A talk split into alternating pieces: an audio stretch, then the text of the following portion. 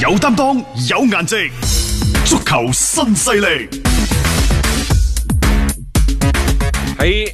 前一排，所以即係法國足球嗰個金球獎，最終呢就係、年度最佳俾咗美斯。嗯，然之後呢，就 C 朗就冇份等等嚇，啊雲迪克啊排第二啊，誒、其實都引起咗好多嘅爭議嘅。咁、嗯但係隨住呢，就呢一個金球獎評選嘅落幕，尤其呢，最近呢，就瑞士嘅權威機構啊 CIS，誒佢個呢天文就台啊即係嗰佢個即係嗰個天文台公布咗最新一期嘅歐洲球員嘅指數。嗯，咁呢，就美斯再次排第一。咁就將一啲嘅爭議呢，慢慢慢慢將佢撳咗落去。佢呢、嗯個其實真係頗為之客觀嘅，係即係佢嘅呢一個所謂嘅球員嘅指數同德國轉會市場嗰個球員身價呢，嗯係、可以作為一個非常之重要嘅參考嘅啊，依句。依據嚟嘅。係冇錯，咁啊美斯高居榜首，即係從側面亦都回應咗佢嘅金球獎係實至名歸啦啊！但係大家留意、喎，美斯排第一，但係排第二嘅並唔係大家耳熟能詳嘅咩麥巴比啊、啊尼尼馬馬啊啊、基士雲文迪啊克啊、嗰啲基士文，唔係嗰班。啊嗯排第二嘅係荷蘭嘅前鋒，而家仲喺亞積士效力嘅薛耶治，好奇怪，嗯就係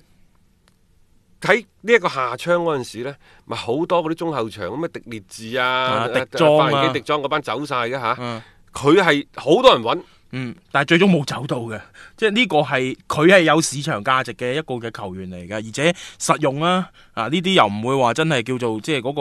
嗰、個所謂俾人炒到好犀利嘅嗰一隻，但係事實上佢係即係甘於留翻亞積士嗯繼續佢嘅一個歷程啦，啊而家其實俾到佢嘅嗰個定位都幾高，我呢個都幾意外啊，嗱呢份榜單入邊呢，美斯第一，斯耶治第二，係第三係麥巴比，係啊，咁啊麥巴比唔使講呢啦。個都正路嘅，第四係馬列斯曼城嘅，啊接住落嚟迪馬利亞竟然排到第五，但係咁喎，迪馬利亞喺大巴黎嗰邊好好。係出色嘅。啊！呢個係大腿級嘅球員嚟嘅，而且我覺得佢力壓尼馬，我又覺得心服口服喎。，係啊 就尼馬係排第六，係啊啊嗯然之後迪姆華拿排第七，恩莫比利嘅第八，第九係奇雲迪布尼，第十呢就係羅伯臣，即嗯係個羅伯特啊，係羅伯特嗯係啦，咁啊，即係你可以睇到其實誒 O K 嘅，即係除咗薛耶治令到大家意外之外，其他嗰啲我覺得都可以，即係就嗰個表現啊，因為我覺得呢份榜單更加着重嘅佢哋就喺呢個賽季一啲俱樂部上面嘅一個演出啊等等各方面去綜合去考慮翻嘅。咁你睇到成個嘅排位，又冇邊一個我覺得係一個即係唔係好合理嘅一個位置。係喺呢個榜單入邊呢，後邊即係喺阿羅伯特後邊呢，就雲迪克、阿文尼、利雲道斯基、誒呢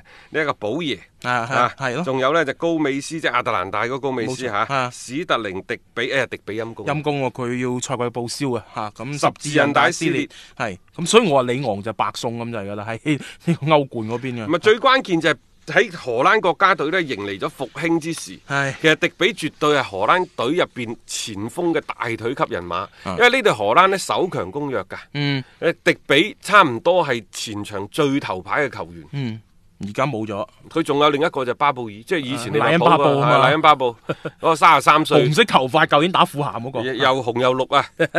誒之所以呢個係一個噩耗嚟咯，咁希望佢趕得及喺呢一個嘅歐洲杯嗰時復出咯，但係即係賽季方面佢就已經報銷咗噶啦，呢個係一個幾可惜嘅情況嚟嘅。誒、佢翻到里昂亦都確實係表現唔錯，就睇份榜單佢可以殺到入前二十嘅一個位置，亦都喺一個側面上面係證明咗迪比嘅一個表現啦，係受到認可嘅。咁呢個即係亦都係一個即係迪比方面一個最新嘅一個情況啦。誒、總嘅嚟講咧，你睇到呢份榜單啦，裏 邊咧亦都包括有咩斯特靈啊、啊孫興文啦，呢、個亦都係嗯要恭喜佢先啦，能夠入到呢個前二十嘅位置啦，都相當之唔簡單。作為一位嘅亞洲球員嚟講啊，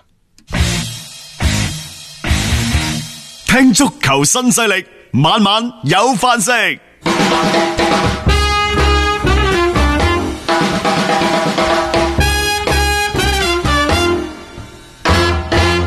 睇完咗歐洲足球之後呢，我哋將個話題放翻喺國內足球方面。各位，二零一九年即將過去，因為已經十二月嘅中下旬。嗯，回顧翻二零一九年呢，其實整個中國足球真係唔係咁好。呃係呢、個唔好呢，係誒係一個繼續下滑嘅過程繼續下滑嘅年份，嗯即係從一月份嘅亞亞洲洲杯杯開始啊，到列比嘅落課、誒、呃二進攻、再落課等等，國家隊嘅表現，即係包括即係佢喺度誒憤然辭職啊等嗯等嚇、即係列比誒、呃其次呢，就係、U 系列嘅誒、呃或者係即係唔單唔單止係 U 廿二、U 廿三啊，嗯已經係包括 U 廿一、U 十九等等整個嘅即係各級各別嘅嗯級別嘅球隊都喺度下跌緊。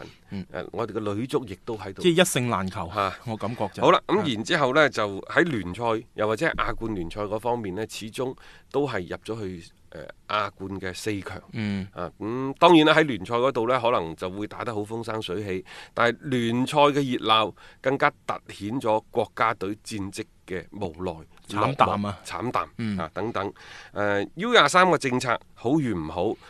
過去幾個賽季都一直一路喺度用緊。咁、但係到年底嘅時候呢，冇人去討論呢個 U 廿三、U 廿嘅政策到底好唔好。但係相反係出台咗一大堆嘅啊嗰啲咩誒暫停轉會係啊啊、重新簽訂合同啊呢啲置市場規律於不顧嘅拍腦袋嘅政策，咩超級外援啊、嗯啊，然之後啲外援嘅身價、內援嘅身價轉會啊，尤其係嗰啲咩年薪啊要控制喺邊度邊度啊等等，咁搞到呢，就係、各個俱樂部十月份，喂明年馬上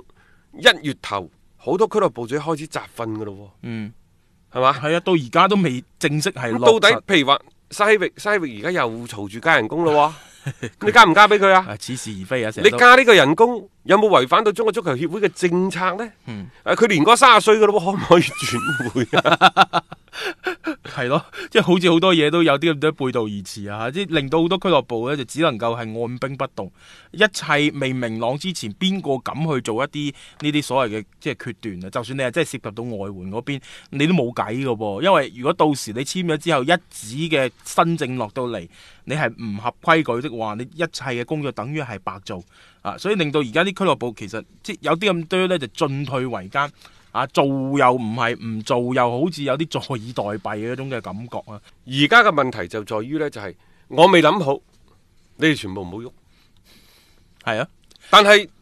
我諗掂嗰陣時一拍腦袋，下邊屁滾尿流、連滾帶爬，可能佢哋就要用咧更加多嘅代價，啊再去即係簽咗一啲可能一堆無用嘅球員翻嚟。嗯啊你而家都未定嘅政策，憑乜嘢一月一號轉會窗開，二月廿八號就要關閉？嗯，喂，唔係話轉會就轉會，唔係話即係我叫咗你，你過嚟埋齋。係咯，傾下就可以馬上開上場。佢係一個好巨大嘅、好繁雜嘅、好、嗯一個過多程嗯環節嘅咁嘅過程，唔係話傾就傾嘅。到而家你咩都定唔到。好啦，咁成日都話呢，就係中國足球急功近利啊，金元政策。咁你如果所有嘅政策你都係搖擺不定嘅，我唔掟錢，我可以搞 乜啫？嗯啊！我唔掟錢意味住我降級，意味住我之前所有嘅資源全部打碎票啦，係咯，冇錯，全掟部抌抌晒入鹹水掟錢海。係其中一種方法嚟嘅，即係可能亦都幾行之有效嘅一種方式。係啊，我哋中超聯賽係人傻錢多，嗯但係呢種人傻錢多，有人話喂都係你恒大搞嘅啫，咁樣嚇你恒大搞出嗯嚟。如果唔係，我哋之前幾好啊，係之前好啦， 所有就係假球黑哨啊。咁 然之後你假球黑哨嗰啲毒瘡挖走咗之後，人哋恒大覺得呢個係一個價值低估嘅行業，係一個啊風口，啊只不過令到佢價值回歸啫。但係你再睇翻呢，而家所有咁嘅超級外援嘅身價、國內球員嘅嗰個引進嗰啲。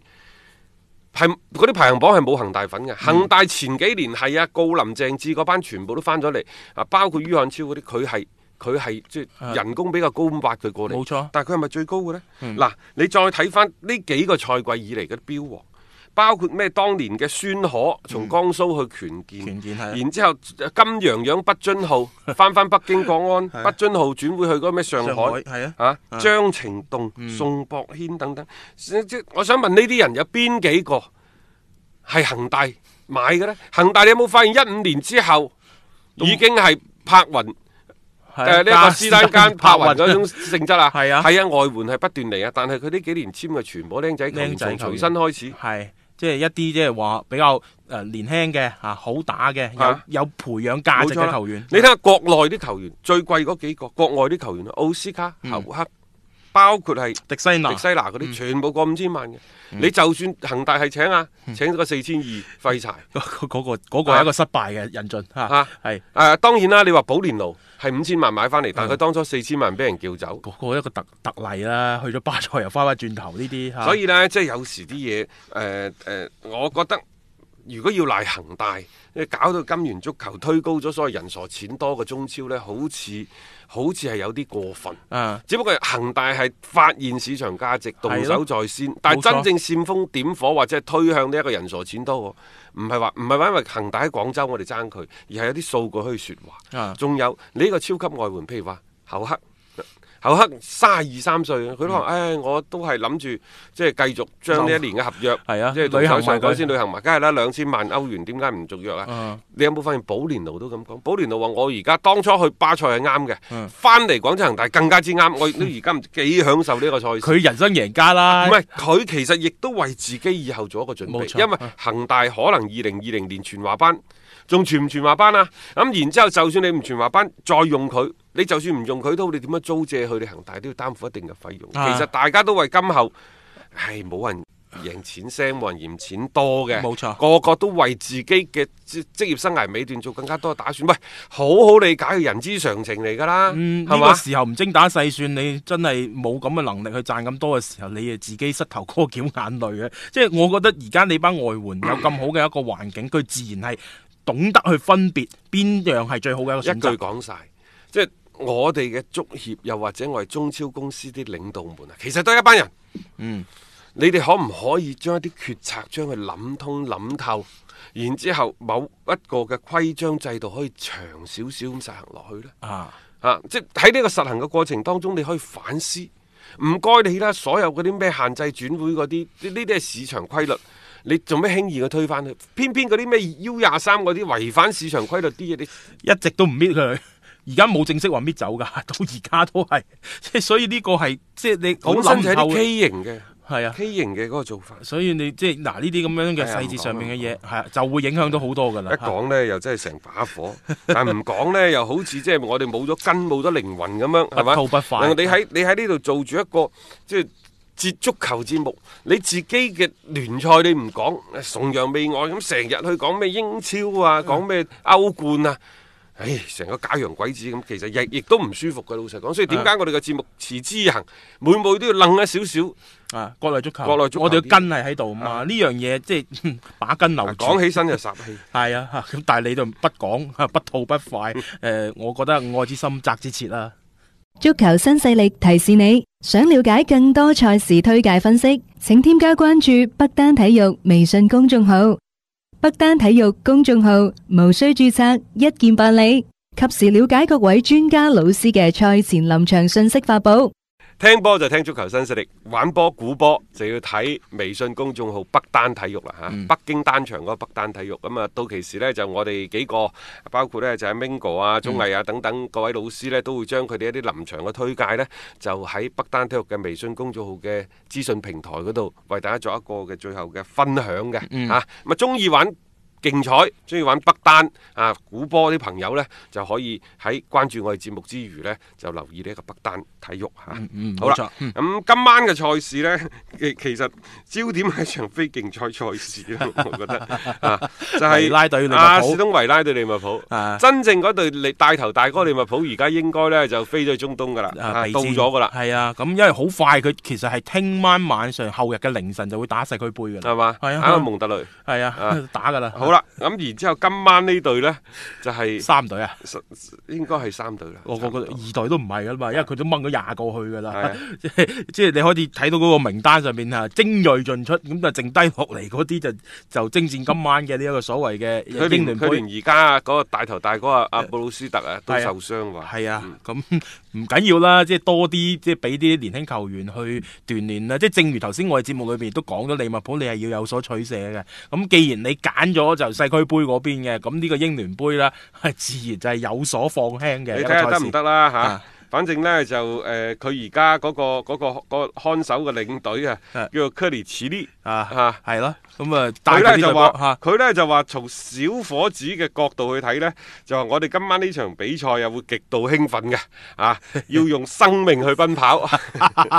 付出自己嘅一切去爭取勝利。哦，好難講㗎，係我都因為覺得係維拉嗰個心思係咪放喺聯英賽聯杯呢？杯係啊，同埋你唔知有時有啲嘢咧太大嚿肥豬肉擺喺個 面前，心急嘅話有時及到自己條脷啊。過咗呢關 呢，老實講啲大佬翻嚟，即係今年即係軍功章有你的一半，亦都有我的一半。所以我覺得唔係話大家諗嘅咁一邊倒嘅比賽啦。儘管呢場波肯定利物浦嗰隊波就係一啲三隊球員咁滯㗎啦，啊咁啊質素上面肯定就同呢個主力嗰班係真係會有差距啦。咁但係嚟到呢個階段，特別維拉嗰邊傷係備受關注嘅情況底下呢，誒我就唔認為會咁順攤，即係呢場比賽維拉話好輕鬆咁樣啦，就攞低利物浦然後晉級。講起講起利物浦呢，好玩喎。嗯詹士米蘭咪續咗約嘅， 係啊，啊，即係佢今年係三十三歲，嗯啊，即係佢佢都續多咗兩年約。嗯嗱嗯，呢啲就情懷，因為好多大俱樂部啲三十歲以上全部一年一一簽年一嘅，簽佢啊係，簽兩年嘅啊。 佢就講笑，佢話點解我要簽約呢？啊我我係為咗利物浦未來五到十年去着想。佢話如果我唔簽約啊，高普唔會簽嘅。 啊高普係睇到我簽咗約之後，佢就肯簽約嘅啫。成班波氛圍好好，即係我覺得呢啲呢啲笑話呢啲玩笑話，你唔見熱刺嗰邊會有人咁樣講呢啲咁嘢， 即係呢啲就係一個更衣室裏邊大家一齊去打拼、一齊努力，而且氛圍非常之融洽嘅一個嘅體現嚟嘅。咁最近利物浦係着手去做呢樣嘢㗎啦，包括之前一啲嘅續約嘅工作啦，咁而家留低咗高普呢個基石嘅教啊誒、練。其實高普嘅人工係幾多呢？之前大家有不斷嘅傳聞嚇嗯，好、多呢都係一啲嘅英鎊啊，或者係誒、呃、歐元之間嘅轉換嘅概念。嗯我哋得到嘅嗰個比較確實嘅消息呢，其實就係佢。而家同俱樂部嗰啲嘅新嘅合約呢，每年嘅人工係一千五百萬英鎊，嗯，值一啊千，五百萬英鎊。我覺得值。其實就係喺佢原先七百五十萬英鎊嘅基礎上向上翻咗一番。係啊係嗯啊，即係加薪百分之五十 嚇，即係呢個我覺得係一件好事即係嚟啊佢呢個係咩一個咩概念呢？就第一就係、佢已經係冚過咗摩連奴喺熱刺嘅人工啦。係誒、摩連奴喺熱刺嘅人工係一千三百萬英鎊，但係呢，佢就有一個可能誒、呃有一啲附加條附加件條可以款附加上去嘅嚇嚇嚇嗯咁而家全世界最貴嗰個呢係格迪奧拿，嗯就兩千萬。嗯其次第二已經係高普㗎啦。嗯，咁我覺得比較符合佢而家嘅帶隊嘅成績咯，嚇、啊嗯即係呢個佢可能未未來其實而家佢都寫入咗利物浦嘅史冊㗎啦，即肯係定一㗎旦攞攞埋個冠英超聯賽冠攞唔軍攞都都好，佢佢可以上看台嗰支旗嗰度㗎得啦。㗎啦，佢教父級別㗎啊啦，絕對絕對係嚇。誒、其實今晚除咗有所謂嘅英格蘭聯賽杯之外 呢，其實德德甲甲啊係打快車嘅。周中有德甲㗎，啊啊，德甲嘅快車連埋呢個週末嘅賽事之後呢，佢哋就歇冬噶啦。哦佢要係歇到一月中至翻嚟嘅。係啊冇錯，佢哋今晚嘅賽事呢，率先登場嘅呢，會係一場好好睇嘅賽事。嗯，多蒙特對住阿比萊比錫，各位呢個係一場歐冠級別嘅對抗。而且亦都係目前你可以話榜首大戰、嗯啊，因為阿比萊比錫係最新嘅一個啊爬得上榜首嘅球隊，佢已經壓倒咗慕遜加柏啦，所以你可以睇到其實呢一場比賽嘅嗰種嘅焦點嘅程度呢，嗯係、絕對係今晚裏邊最受關注嘅一場比賽阿。比萊比錫呢，就上個賽季已經異軍突起，嗯而呢個賽季呢，繼續保持強勢。多蒙特呢，就上個賽季都好勁，嗯但係賽季中啊耷咗頭。今年呢，就開波嗰一兩輪都唔錯，係威係嗯勢，自此又耷。但係最近呢六七輪賽事好咗好多，佢啲傷兵翻嚟啦，好即係咗好多啦。最近啊，即係有即係有時呢隊波係幾食住到細嘅一支嘅球隊嚟嘅，大家即係睇住啦。多蒙特佢就係咁樣，佢一耷咧佢會耷得好緊要，一起嗰時陣時咧就咪波佢都呢照殺。幾場賽事呢，如果用幾個字去形容多蒙特呢，我用漸入佳境，嗯，越嚟越好。係，嗯嗯，所以即係雖然阿比萊比錫夠強大，咁但係呢隊多蒙特，即係如果佢係對板實力對板嘅話，阿比萊比錫只能夠講有能力一戰。哎呀，講起呢隊波真係太多嘢講，不過時間關係，今日只能夠同大家講住咁多先。聽日同大家回顧呢場賽事啊，或者今晚我哋睇睇呢場賽事先。聽日有啲乜嘢打法嘅轉變啊、陣容嘅玄妙啊等等，我哋再同大家咧逐一去拆局下。嗯，OK 啊吓，咁啊，下面嘅時間交俾阿強哥帶嚟今日嘅彩虹珠每日競彩報告。天天講競彩，日日有紅單。彩虹珠公眾號平台特約競彩講師李漢強，每日分享獨家觀點，更有進球數、波膽等精準猛料放送。玩竞彩，先关注彩虹珠公众号，红单心水，天天放送。诶、今晚咧同大家講下英聯杯。八進四嘅一場比賽啊，係由維拉主場咧對利物浦嘅。咁啊，利物浦咧而家啊正處強勢咧，大家都好清楚啊。咁上星期嘅聯賽咧，誒、因為李斯特城嘅意外失分咧，利物浦嘅領先優勢咧，聯賽已經擴大到十分㗎啦。咁啊，曼城啊唔使講啊，咁啊有十四分嘅差距。咁啊，睇嚟咧曼城爭冠就唔好現實㗎啦。咁啊，只係咧利物浦咧受到多線作賽嘅影響咧，誒、可能有啲比賽係需要取捨嘅。咁啊，今晚嘅英聯杯八進四咧係一場定勝負嘅晉級賽嚟㗎啊咁利物浦方面咧，因為同英足總嘅溝通協調方面咧就誒冇達成一個好好嘅結果，咁啊賽程咧就變咗同呢個世區杯有衝突嘅，誒冇辦法調整賽程啊，咁啊所以咧就已經決定咗用二隊啊咧同埋部分誒替補嘅球員咧去進行參賽嘅，咁甚至咧誒教練高普都唔去㗎啦，咁啊已經讓預備隊嗰個教練咧誒基誒基利咧去指揮呢、個呢場比賽，咁啊咁嘅陣容咧誒、估計大家都唔敢期望太高㗎啦，咁啊維拉咧作為升班馬咧實力肯定就唔唔及利物浦嘅，咁但係呢支中資嘅球隊咧呢、個賽季其實佢哋投入都唔細嘅，啊據講咧季初投入過億英鎊咁滯嘅，咁啊主力陣容咧大部分都係啱買翻嚟嘅，咁至於呢種方式好定唔好咧，咁啊見仁見智啦咁樣樣，咁啊上賽季佢哋嘅首席射手呢、個譚美亞巴謙咧就翻返去車仔嘅，咁啊有十一個入球啊，咁啊亦都係上賽季維拉晉級嘅功臣，咁但係佢走咗之後咧，咁啊誒其他嘅幾名射手啊，咁包括嗰個基利樹啊、艾加斯啊，同埋呢個約翰麥真恩啊咁樣樣，三個人夾埋咧呢、呢個賽季先有十球嘅啫。咁但係譚美亞巴軒啊，車仔已經有十一個入球噶啦，咁啊可見呢，呢、個差距真係好大啊！咁從效果嚟睇咧，咁啊目前呢個維拉嘅攻擊力咧，似乎真係一般般嘅啫。咁啊又係感覺上咧咁樣大幅度買人咧，有少少呢個違背呢個足球規律啊。咁啊好似玩足球遊戲咁嘅感覺。咁但係唔理點啊，咁啊佢哋目前呢聯賽係積十五分嘅，咁啊並列倒數第三，毫無疑問呢應該係降班嘅候選球隊之一啦嚇。咁啊唔知佢哋清唔清楚形勢係點啦。咁啊如果專注聯賽呢，可能會好啲唔得。咁啊如果仲係分心要踢多線作賽呢，可能真係死得好慘都唔頂啊。咁啊今晚嘅英聯杯呢，誒、或者真係有機會過利物浦呢一關都唔頂。咁啊至於後邊呢，可唔可以爭標呢？咁啊畢竟八強嘅球隊當中呢。有曼城啦、曼聯啦、李斯特城呢三支強隊嘅，咁啊後邊就唔管得咁多啦，咁至少咧誒、呃能夠喺。杯賽裏邊咧踢多一級咧，咁啊球迷肯定好高興啊！咁啊，更何況咧，佢哋有英國英國最大牌嘅呢個鐵杆球迷啊，威廉王子啊，據講都係呢個維拉嘅球迷嚟嘅。咁啊，如果主場可以贏到利物浦咯喎，咁啊講出嚟真係好好聽嘅。咁目前數據方面咧，真係誒全面咁樣支持維拉嘅，咁啊或者真係可以過到呢一關啊！誒、各位聽眾，如果想要更多嘅比賽資訊同觀點呢，可以攞起手機添加彩虹豬公眾號嚟接收嘅。彩係彩票嘅彩，紅係紅當當嘅紅，豬係豬籠入水嘅豬。彩虹豬公眾號一定係好嘢俾到你，多謝大家關注嘅。